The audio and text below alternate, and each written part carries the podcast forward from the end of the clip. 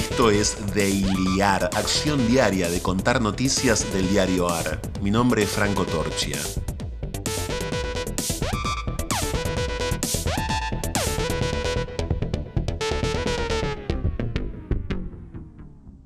Como veranearse, pero no como el verbo apagarse mañanearse o algo así, podría ser un nuevo verbo al que el diccionario esté obligado, un verbo impuesto por la fuerza de estos despertares. Las mañanas del mundo tienen potencia de viernes, aunque sea lunes. Titulares de hoy del diarioar.com. El gobierno vigilará precios, costos y abastecimiento de materiales de la construcción para evitar que se encarezcan más que la inflación. En una reunión cordial con empresarios y sindicalistas, el ministro de Desarrollo Productivo Matías Culfas advirtió contra aumentos desmedidos, pero aclaró que no buscará culpables. Constructores señalaron incrementos internacionales de productos dolarizados. ¿Dónde se cargan la nafta y el gasoil más baratos y más caros del país. En el noroeste están los precios más altos, en la Patagonia los más bajos. Mendoza y Ciudad de Buenos Aires privilegiadas, las tres razones de las diferencias.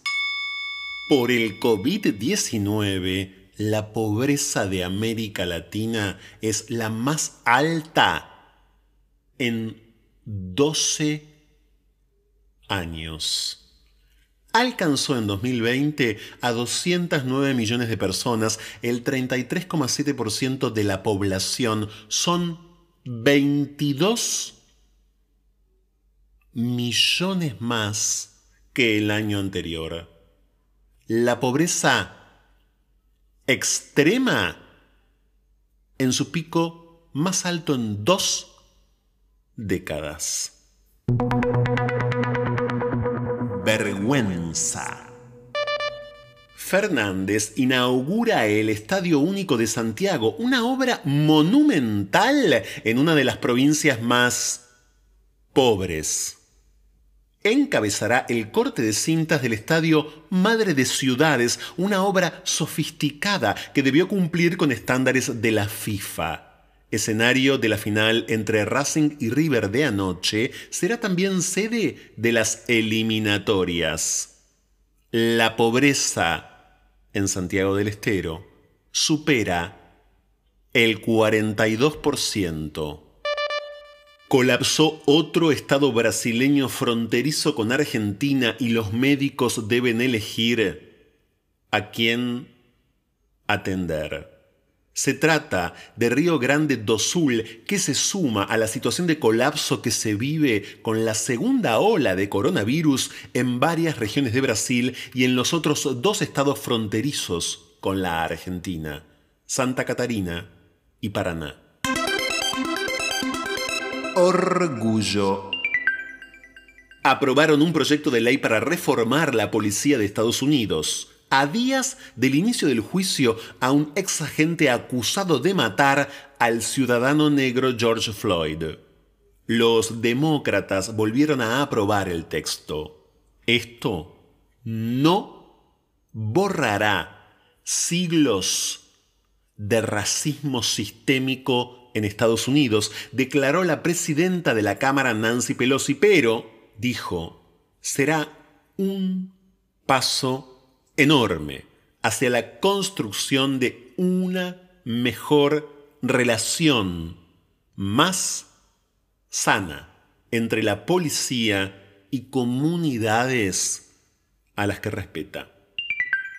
Lanzan aplicación móvil con información sobre derechos de las mujeres en salud reproductiva es una nueva herramienta diseñada por la Red por los Derechos de las Personas con Discapacidad, REDI, para dispositivos móviles y plataformas web. Garantiza fácil acceso a información sobre derechos en salud sexual y reproductiva, busca derribar prejuicios y colaborar en contra de las violencias que impiden a las mujeres con y sin discapacidad ejercer sus derechos. Fácil acceso. Fácil acceso. Fácil acceso. Acostada en la penumbra, sintió que la rabia se inflamaba dentro de ella como un viento amargo. No había tenido suficiente y no quería decir suficientes cosas materiales, no. No se trataba de poca comida para comer, ni de ropas para llevar, ni nada de eso. Sino que no había hecho suficientes cosas, ni disfrutado lo suficiente. La fealdad la había rodeado, la había hecho prisionera durante toda su vida. La fealdad de los departamentos de alquiler, las paredes mugrientas, las calles apestosas, el aire nauseabundo, los oscuros pasillos que olían a pis y aceite rancio, la vida como una llaga abierta. Todo eso le había ido quitando fuerza. Fragmento de la novela Mujeres al borde del tiempo de la escritora estadounidense Marge Percy.